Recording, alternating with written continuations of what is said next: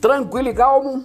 Estamos aqui para apresentar o segundo episódio do podcast Questão Brasil. Eu sou Reinaldo Cruz e estou aqui falando diretamente de Goiânia. O tema que a gente vai abordar hoje neste segundo episódio é televisão mais precisamente a substituição de Fausto Silva nos domingos da Globo. Ninguém disse para Luciano Huck que seria fácil substituir um dos maiores apresentadores de TV de todos os tempos. Ele também tinha noção exata do que estava por vir, o que o esperava neste novo desafio. Pois é, o desafio já começou agora com a divulgação do trailer ou da propaganda de chamamento para o programa de Luciano Huck aos domingos. Uma coisa que precisa ficar claro tanto para Luciano quanto para o seu público, o público dos sábados, é que o público de domingo não quer ver um novo caldeirão no domingo e ninguém espera que Luciano Huck imite o Faustão aos domingos.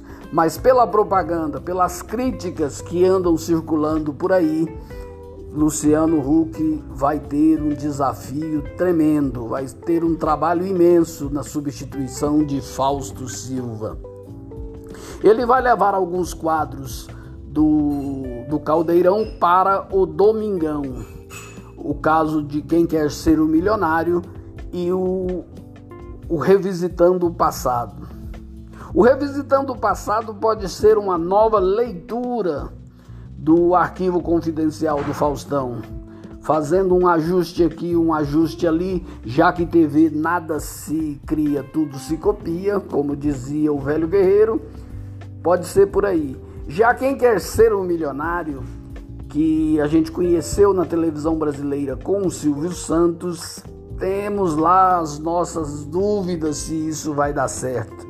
Era melhor apostar nos shows musicais, era melhor apostar na, na interatividade ali com convidados, com artistas, tipo num game, mas quem sou eu para dar é, é, especular sobre o que vai dar certo ou o que não vai dar certo. A gente quer colocar aqui é a dificuldade que Luciano Huck vai ter para é, é, emplacar o seu novo programa.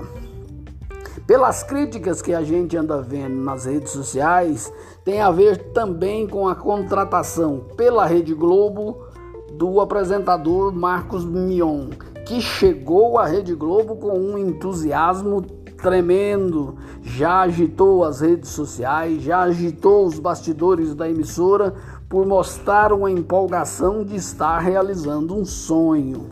Ou seja, a contratação de Marcos Mion e todo o glamour que cercou essa contratação criou uma sombra imensa para o marido da Angélica.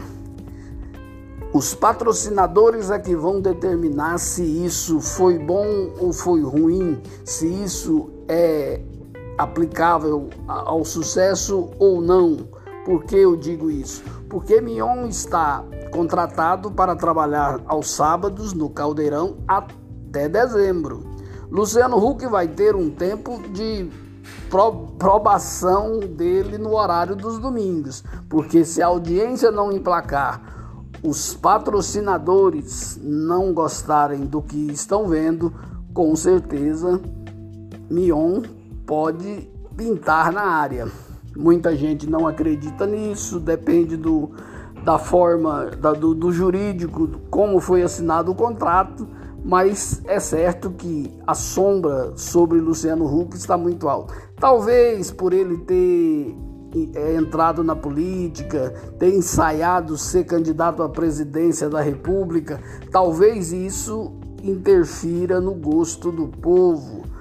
Povo este que é aquele do sofá dos domingos e que muita gente hoje está sofrendo. Nem carne eles estão conseguindo comer. E Luciano Huck, ex-amigo de Aécio e por aí afora, é, foi um dos fiadores do golpe. Posto isso, se é isso mesmo, o tempo vai dizer. Mas o desafio dele à frente do programa dominical da Globo será imenso. Eu sou o Reinaldo Cruz e falei para você aqui no podcast Questão Brasil.